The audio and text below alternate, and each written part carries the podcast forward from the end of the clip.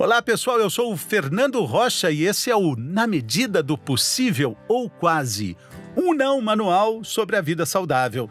Não manual porque a gente, felizmente, não tem manual.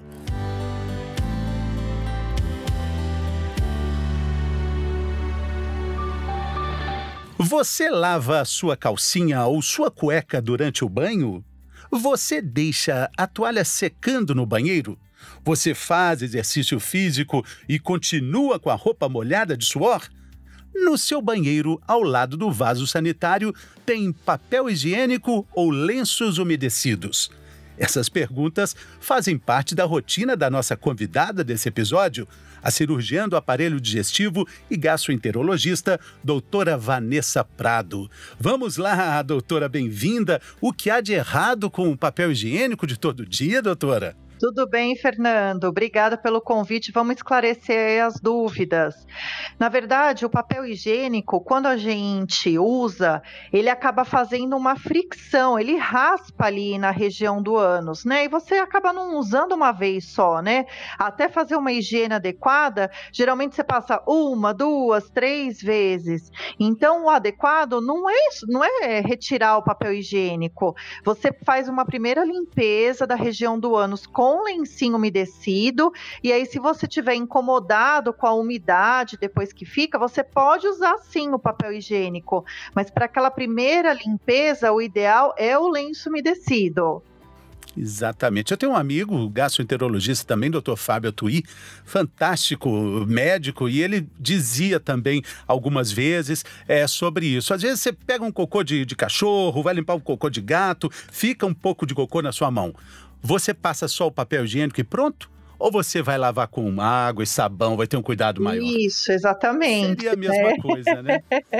São detalhes que fazem toda a diferença. Que nem você falou, de lavar calcinha, cueca no chuveiro. Ah. Quantas pessoas fazem isso, né? E um então, sim... eu achava que era algo prático, porque você já resolve um problema, né? Que você vai ter mais tarde. Aí resolve lava a cueca no banheiro. Qual é o problema disso? É, o problema não é você lavar com a água do chuveiro, né? O problema é que você lava e deixa secar ali no box, né?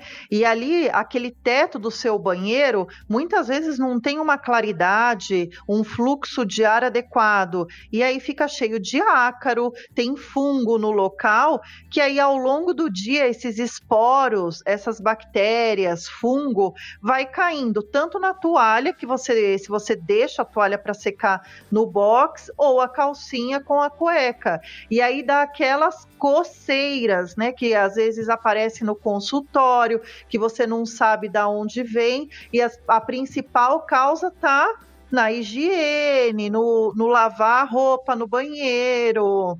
Então é super é. importante a gente esclarecer isso às vezes a pessoa nem está sabendo que está fazendo algo errado. Quer ver algo, muito comum também? É ficar com a roupa molhada, né? Não só de suor depois do esporte, como eu fiz a pergunta na abertura, mas, por exemplo, num sábado de sol na piscina, na praia, na lagoa, é, você fica com a, com a mesma roupa ali durante o dia inteiro. É, tudo isso, né? É, eu acabo falando na minha consulta, que eu acho super importante, é fundamental também, faz parte do tratamento. Que nem você falou, você vai lá para a praia, fica o dia inteiro com o biquíni, com a cueca molhada, com areia. Isso faz mal? Sim, faz mal. A umidade no local é ruim, a areia no fundo ali da calcinha da cueca é ruim, que pode estar tá causando infecção, causando coceiras causando uma série de problemas no local. Isso vai ou pode causar hemorroidas? A famosa doença hemorroidal? Não, hemorroida é, é, é, ela é causada por um, uma outra situação. Se você tem hemorroida e tá com a roupa molhada, tá com areia no bumbum o tempo inteiro, prejudica é, a inflamação dela, mas não o aparecimento. Todo mundo tem hemorroidas. É, hemorroidas são vasos sanguíneos que a gente tem dentro do ânus, né?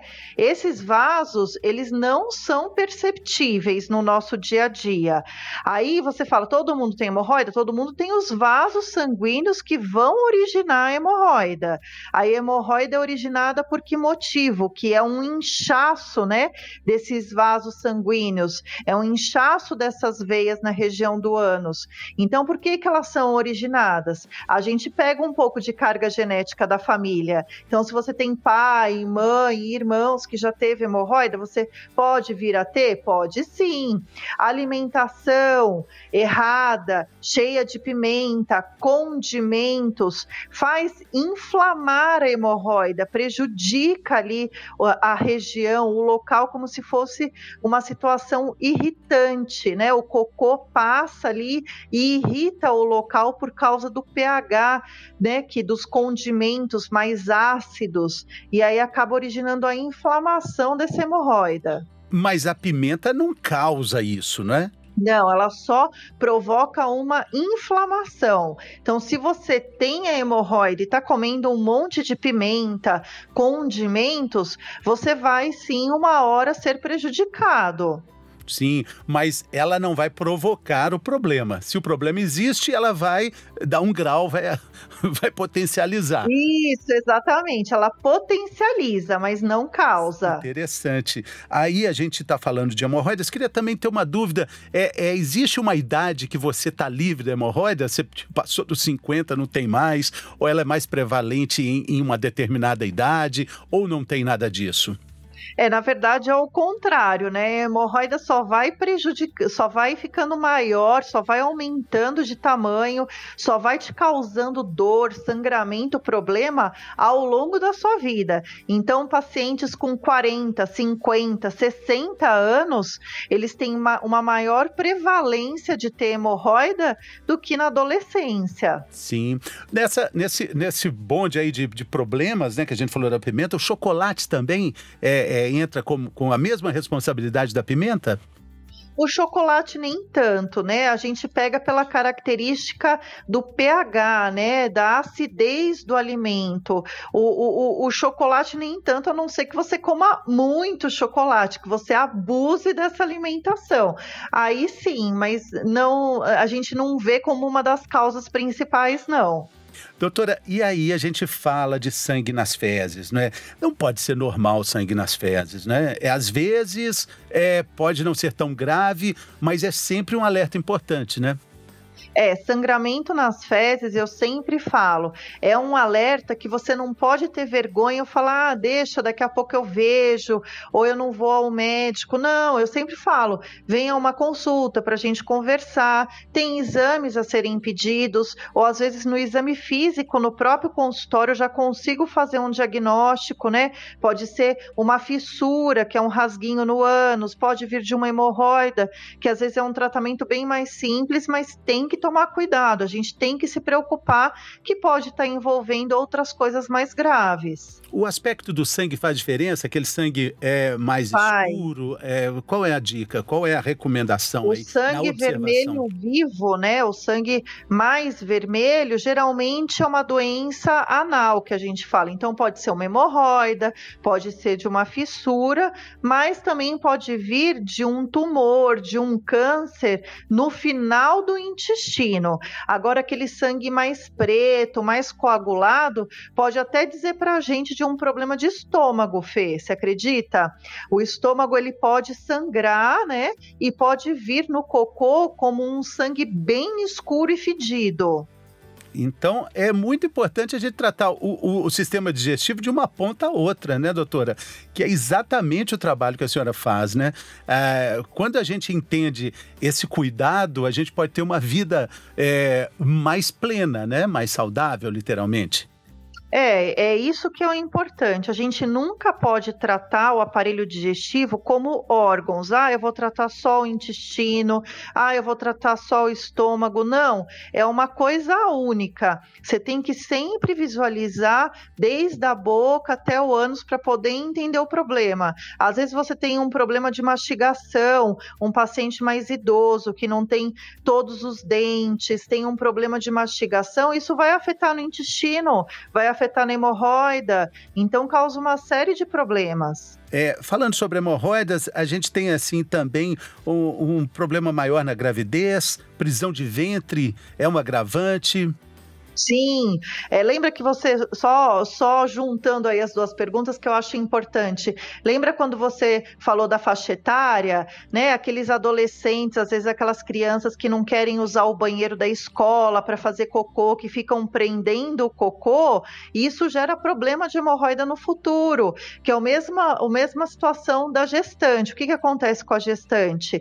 Ela tem o aumento do volume abdominal, isso gera um aumento da pressão que propicia o aparecimento da hemorroida e quando o bebê já está grandão lá dentro, acaba colabando o intestino e aí você fica com prisão de ventre, tem mais dificuldade para fazer o cocô. E essa dificuldade de ir no banheiro leva sim o aparecimento de hemorroida. Fê, você sabe quantos minutos, na verdade, a gente tem que passar sentado no vaso para prevenir esse aparecimento? Você não pode ficar lá no WhatsApp resolvendo sua vida, respondendo os e-mails. Não, é no máximo de 7 a 10 minutinhos sentado no vaso sanitário. Né? Se você fica também um tempão lá tentando fazer é, suas necessidades, tentando evacuar, propicia o aparecimento de hemorroida também pela força que faz. Exatamente. Tem gente que aí tem que fumar para ir ao banheiro. É, aí a gente já, já, vai juntar mais um problema, né? Que é o cigarro, né, doutor? É. Tem gente que vai pro banheiro com o celular. Antes era o jornal, agora é o celular. É. E tem... tem, uma coisa é, interessante, poucas pessoas falam sobre isso, mas o, o, vaso sanitário ele tem uma entranha assim do lado é, que é para a gente colocar os pés, para ficar numa posição mais confortável, que seria a posição ideal para fazer um cocô tranquilo, né? Aquele campeão, né? É, hoje em dia, né, a gente aconselha, assim, o vaso sanitário ser claro também, com a cor branca, e ter esse apoio na lateral dos pés mesmo, justamente para forçar uma anatomia mais adequada e as fezes deslizar, né, para você não ficar fazendo tanta força. A anatomia se beneficia com esse apoio na lateral dos pés. Doutora, e a relação de sexo anal e hemorroidas? É, na verdade, é, o sexo anal ele não causa hemorroida, ele propicia a irritação do local se não lubrificar bem é, é as duas partes, tanto é, os dois, é, as duas pessoas têm que ter uma lubrificação bem adequada, justamente para o atrito não prejudicar a inflamação no local. Sim. Existem outros problemas muito comuns é, dentro é, do escopo de atendimento é, de, de, uma cirurgiã como a senhora, né, uma gastro, né? Estão falando aí de dores abdominais frequentes, síndrome do intestino irritável, gastrite. É, a senhora falou muito bem, né? Não dá para a gente tratar o aparelho digestivo órgão por órgão, né? É, mas essas coisas vão aparecendo e uma vai causando outra, né? É, exatamente. É o que eu sempre falo. Dor abdominal, não menospreze os sintomas. Por exemplo, uma dor abdominal que chega muito para mim, mulheres que têm uma dor ali, é, a gente chama de baixo ventre, que é embaixo do umbigo, né? Que às vezes é uma dor que ninguém descobre o que, que, pode ser? Endometriose, que é um tema que está super na moda agora, né? Até bom para alertar o público feminino. Então a gente não pode deixar de pensar nisso, né? E, e, e outras causas do aparelho digestivo, mas a gente tem que pensar sempre como um todo. E, e, logo a endometriose, que tem um diagnóstico muito difícil também, né? A gente, é, em outro episódio, falou é, da enxaqueca, que quando a pessoa demora até 17 anos para um diagnóstico de enxaqueca, a endometriose acaba ficando também um pouco complicada, porque as reações são muito misturadas, né? Os problemas são muito parecidos, né, doutora? É, então, exatamente. Às vezes as queixas, né, elas se, é, elas se confluem, né, com outros problemas. Então, temos a diverticulite, que é uma dor abdominal importante, que cada vez mais está prevalente do lado esquerdo do abdômen. A apendicite, que é uma dor mais do lado direito. Essa endometriose, que você precisa ouvir muito a paciente, né? Isso que é importante, você saber ouvir o que o paciente tem a dizer para poder pedir os exames adequados. Síndrome do intestino irritável, que também a gente pode falar que é uma doença da moda, que está vinculado ao estresse, é, a correria do nosso dia a dia, alimentação de forma inadequada. Então, tudo isso propicia a síndrome do intestino irritável e dor abdominal. Doutora, e a, a novidade é, nesse tratamento das hemorroidas é uma operação sem corte. Imagino que também seja sem dor, porque existem muitas queixas né, do, desse tratamento, né? Que é Sim. doloroso, né? É, é, a cirurgia da hemorroida foi uma cirurgia que evoluiu muito nos últimos anos, né? Então, lá no passado, a gente só fazia a cirurgia do corte, e que nem dava para fazer de uma vez só, se o paciente tinha hemorroidas em grande quantidades. Aí evoluiu para a técnica do grampeamento, né? É, que é um aparelho que faz, ao mesmo tempo que ele corta a hemorroida, ele grampeia, que hoje eu também não uso muito, até porque o meu público. É, é, é grande de homossexual, e aí se evoluiu para essa técnica que não tem corte, não tem grampeamento.